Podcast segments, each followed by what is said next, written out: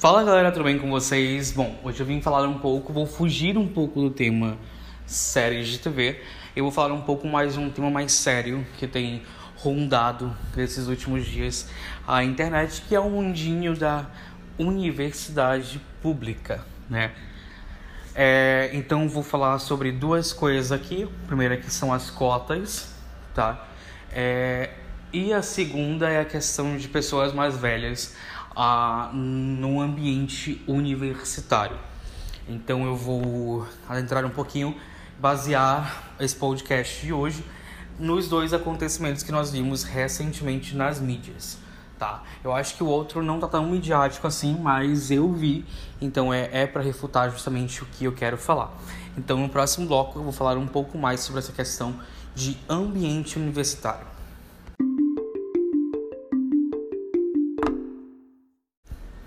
Vamos lá falar então.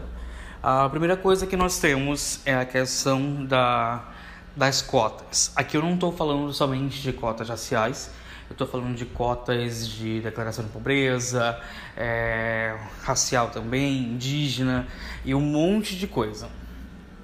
É, o que aconteceu foi o seguinte: uma menina passou para medicina na UFPA, eu creio que seja UFPA, e simplesmente ela colocou lá, disse que declarou é, que não tinha uma renda boa e tal, então tinha atendia os critérios é, até onde nos foi contado. É, entregou todos os documentos certinhos que comprovavam no tempo que era necessário, que foi pedido, e mesmo assim foi indeferido. Então, o que foi que aconteceu aí, né? É, e aí está gerando uma revolta entre colegas, até onde a diretora da antiga escola é, veio a se pronunciar, onde ela disse não, ela vendia brigadeiros para ajudar em casa durante o, o recreio da escola. E esse negócio de vender brigadeiros, vender coisas, é uma prática que já é utilizada há muito tempo. Inclusive hoje, não sei se vocês sabem, mas eu estudo na Universidade Estadual do Amazonas, a UEA. E o que nós temos é muitos colegas ali é, que vendem essas coisas. E a gente sabe que aquele vender deles é justamente para ajudar em algum curso, ajudar em casa, ajudar em algo do tipo. E então não quer dizer que eles são extremamente pobres, né, galera? Mas é uma forma de ajudar. A gente sabe que mesmo que nós estejamos em uma universidade pública, é, nós temos é, gasto com passagens de ônibus, nós temos gasto com alimentação, nós temos gasto com estágio e, e muitas outras coisas, né? Inclusive, posso falar um pouquinho mais sobre as bolsas agora, já que eu estou é, dentro desse mundo de bolsas é, de iniciação científica. O que, que acontece então? É muito engraçado e eu vou, vou falar aqui no modo geral que eu vejo. Não vou citar nomes de universidades, mas vou falar aqui no geral. É muito engraçado porque quando realmente uma pessoa ela é cotista, é, existe essa necessidade de entregar mil documentos e parece que as pessoas da banca avaliam minuciosamente a situação toda, né? Eles avaliam minuciosamente. Então assim, ah, tu não entregou um documento no prazo assim, foi só um documentozinho tu não entregou no prazo, mas tá tudo correto. Ah, não, tá indeferido. Ai, faltou um documentozinho aqui, etc. Ah, ah, não, tá indeferido. A gente sabe que as compras de vagas e as fraudes de cotas, elas são uma realidade. E eu não estou falando isso é, de coisas que tirei da minha cabeça. Né? São coisas que realmente acontecem. É, nós temos uma universidade federal aqui, Uh, onde vive acontecendo essa questão de fraude de cotas. Basicamente, todo início de ano ou todo início de período que entra um aluno lá para o meio, a gente tem essa questão de escândalos que sempre tem fraudamento de cota. Né? Uh, então, assim, não estou tirando isso da minha cabeça. Né? É, hoje eu estudo, eu não, não me atentava muito para isso na questão da, da Universidade Federal daqui, mas hoje eu estudo numa universidade onde é, eles focam nessa questão indígena e nós temos pouquíssimos colegas indígenas. É, inclusive, sei de um caso, né, mas não vou, não vou entrar muito em detalhes, de um aluno que está lá, uma aluna, não sei, é, onde entrou com um por cota de indígena, né? Mas não é nem um pouco indígena. E aí a gente tem que entender como é que é feito esse processo todo.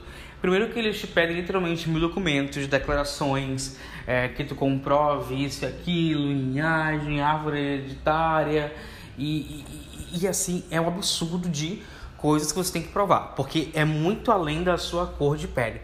Inclusive eu tenho colegas, tenho conhecidos inclusive que passaram por esse processo e passam por esse processo, onde notavelmente, notório no caso, a, a cor deles é preta e a banca vira e fala: Ah, você não é preto o suficiente. Né?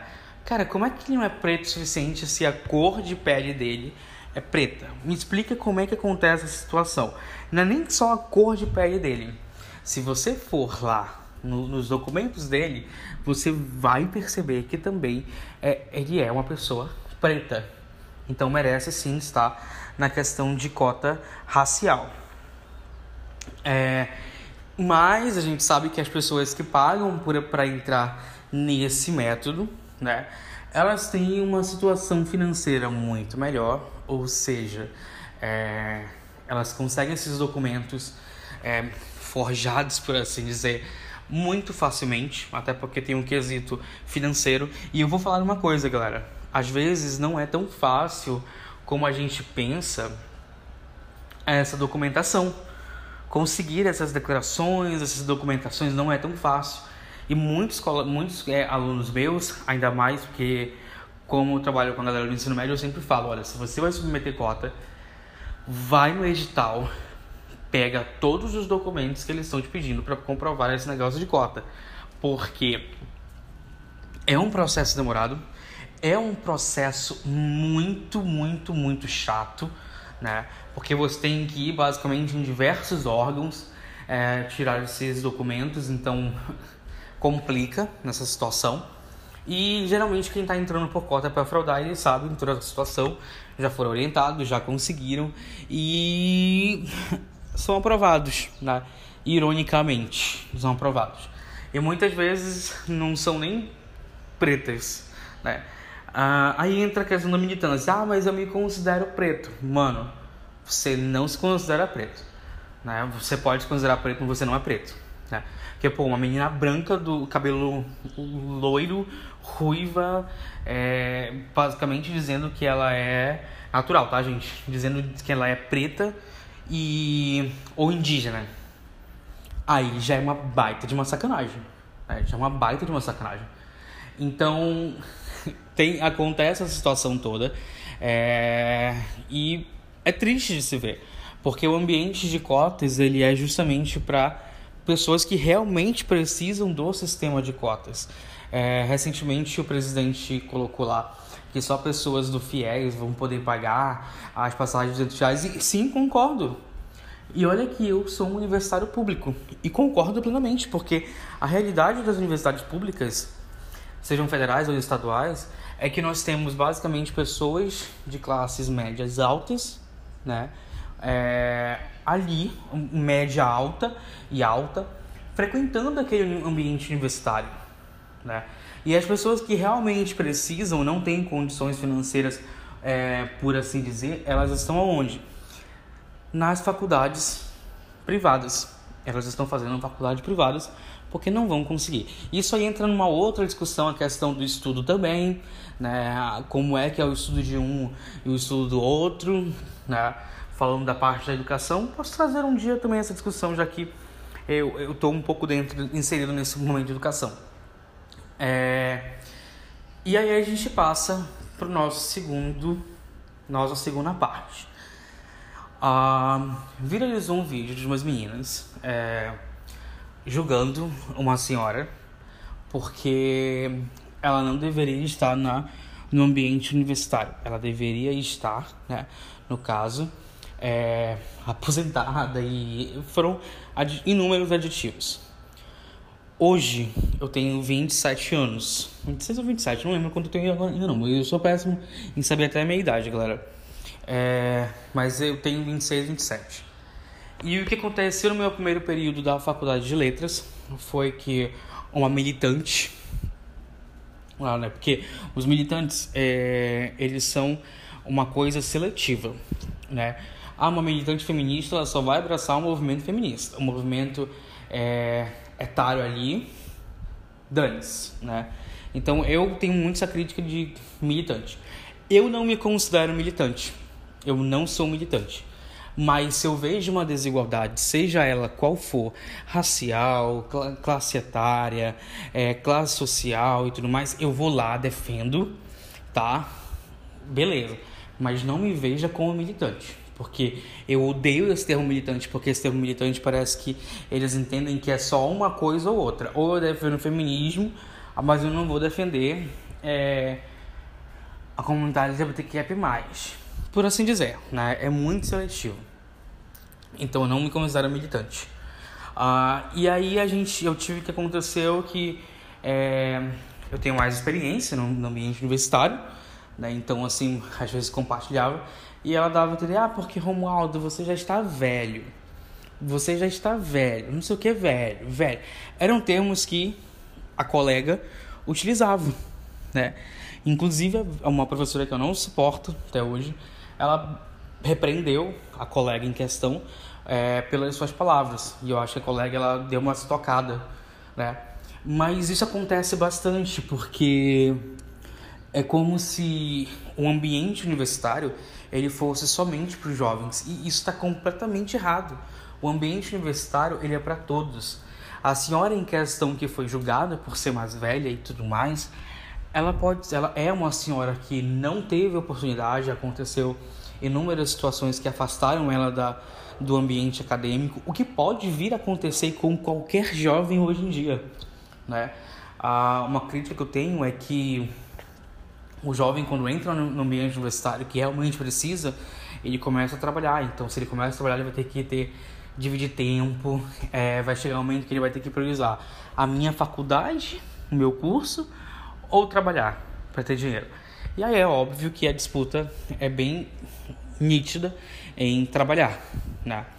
Porque são poucos os que conseguem conciliar trabalho com o ambiente universitário. Então, assim, o ambiente universitário ele é para todos, né? Todos. Se você fez uma prova, você conseguiu, passou e tá ali, tá todo mundo no mesmo barco. Todo mundo passou na mesma prova. Não tem esse negócio de Ai, eu passei em primeiro lugar. Ai, eu passei em segundo lugar. Eu sou melhor do que o décimo lugar. Eu sou melhor que o décimo quinto. Não. Por favor, galera, todo mundo tá na mesma sala. Todo mundo tem a mesma capacidade. Todo mundo tem o mesmo potencial. E a verdade é que, por exemplo, você pode se formar e trabalhar na área, e o coleguinha que passou em primeiro lugar pode se formar e nem está atuando na área, né? Então, assim, são críticas e críticas e críticas e críticas. Então, o ambiente universitário, ele é, sim, para todos. Tem que ser respeitado, independente da idade que for. Eu lembro que na meu tempo na UFAM, eu tinha alguns colegas que, que eram mais velhos. Colegas que eram mais velhos. E aí eu vim agora pensar, depois dessa polêmica toda, essa polêmica toda, o quanto eu sou muito desligado para isso, porque é, eu só vim perceber que eu tinha dois colegas mais velhos ali, eu acho que depois dessa polêmica, porque é, nunca os tratei diferente. Inclusive, eu e a, a colega, a gente se encontrava pelo corredor, a gente conversava, falava sobre as coisas, ah, como vai se formar e tal, mas em nenhum momento eu tratava ela como se, ah, tu tá velha demais, é por isso que tu tá demorando a se formar e tal. É, nunca, não tenho essa necessidade, né? Então, assim, é, é a cabeça dos jovens, é realmente a cabeça dos jovens. Eu tenho 26, 27 anos, eu não sou velho assim, mas eu vejo que os jovens eles estão sendo tomados pela sei lá o que, né? Então tem toda essa questão de que eles querem tudo para si, é só o que eles é só o que eles querem, é só o que eles falam, é só o que eles podem, pessoas mais velhas em nenhum momento podem. Lembrando que o Brasil ele tem uma taxa de é, analfabetos, analfabetização, muito grande, inclusive. Então, é, graças a, as novas coisas aí, o pessoal ele tá ali querendo estudar, estão querendo conhecer mais leitura e estão avançando nesse nesse quesito de buscar conhecimento. O que a gente sabe que na época deles, né, dos mais velhos, realmente essa acessibilidade toda a conhecimento não tinha. Era uma outra época. E é sempre bom lembrar disso, né? Quando você, jovem, estiver olhando para alguém mais velho e pensar, o lugar dele não é no ambiente universitário. Meu amado, se você, meu amado e minha amada, se você estivesse naquela época em que ele estava também, o ambiente universitário também não era para você. também não era para você.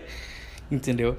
E ele tá ali, conseguiu tá lutando pelos seus sonhos, pode ou não ter uma dificuldade grande, pode. E aí é que entra a questão da militância. Ao invés de você ficar criticando pela idade que, ter, que tem, eu acho que você deveria calar a boquinha para criticar e ajudar o coleguinha. Ah, o senhor, a senhora está com dificuldade, é porque é assim, assim, assim, assim, dessa forma. Ah, assim é melhor, assim é dessa forma que. É isso que você tem que fazer e ajudar. Não ficar criticando por causa da idade da pessoa, tá? Então, modo full pistola aqui. Percebam que eu nem sequer bocejei desse episódio de tão revoltante que eu estou. Mas eu acho que é isso. Não vou me prolongar muito mais sobre esse assunto. É, ainda é um assunto que eu quero é, trazer convidados. Estou organizando o espaço, porque não sei se vocês sabem, mas eu me mudei, então estou reorganizando todo o espaço para poder trazer os convidados para a gente gravar o podcast junto, tá bom? É, então é isso. Lembrando que estou sempre aberto a críticas lá no meu Instagram, RomoCast, mesmo nome do podcast daqui, tudo bem? Embora dê umas militadas muito mais no, no no Twitter, que é o mesmo nome aqui. Mídias sociais são todas as mesmas: TikTok, Twitter, Instagram, tudo. É, e é isso. Eu espero vocês na próxima. Lembrando que eu aceito críticas, mas apenas críticas construtivas. Né? Não vem me criticar também ali. Ah, eu achei muito ruim seu episódio. Beleza, o que, que tu achou ruim? O que, que eu posso melhorar? Pronto. Isso aí se chama crítica construtiva. Tá? Então é isso, a gente se vê na próxima. Quebrei um pouquinho o ciclo lá de séries, mas achei que era um tema muito interessante de se trazer aqui, até porque eu tô nesse ambiente universitário. E a gente vai falar de uma outra polêmica que eu não não conheço, então provavelmente eu vou trazer pessoas que já fizeram mestrado e doutorado, que foi uma polêmica que aconteceu agora recentemente de um garoto que se sentiu é eu acho que o termo correto é se sentiu. Meu Deus, fugiu agora a palavra. Mas o que aconteceu com ele foi que é, ele submeteu uma bolsa de, mestrado, doutorado, não foi aceita, sendo que ele tinha uma pontuação máxima, o projeto dele era publicado em diversas revistas, enquanto a coleguinha lá, que passou, é, não era, não tinha nem artigo publicado em revista nenhuma. É, a única coisa que ela tinha era contato com o professor. A gente sabe que isso acontece. Então, como eu não domino tanto essa área, mas tenho uma opinião sobre essa área, tá? Eu vou trazer pessoas que já passaram por, por um processo desse tipo para realmente falar, que é o lugar de fala deles. Mas quem me conhece sabe que eu sempre digo que existe essa coisinha de professor lavando a mão do outro do, do aluno ali e a gente acaba perdendo muitos potenciais no Brasil justamente por causa dessa questão de como é que a gente vai falar? Meritocracia, né? Meritocracia ou escambau, né? Mas a gente deixa para falar isso em outro podcast, eu tô me estendendo. Então, tchau, tchau, até o próximo podcast.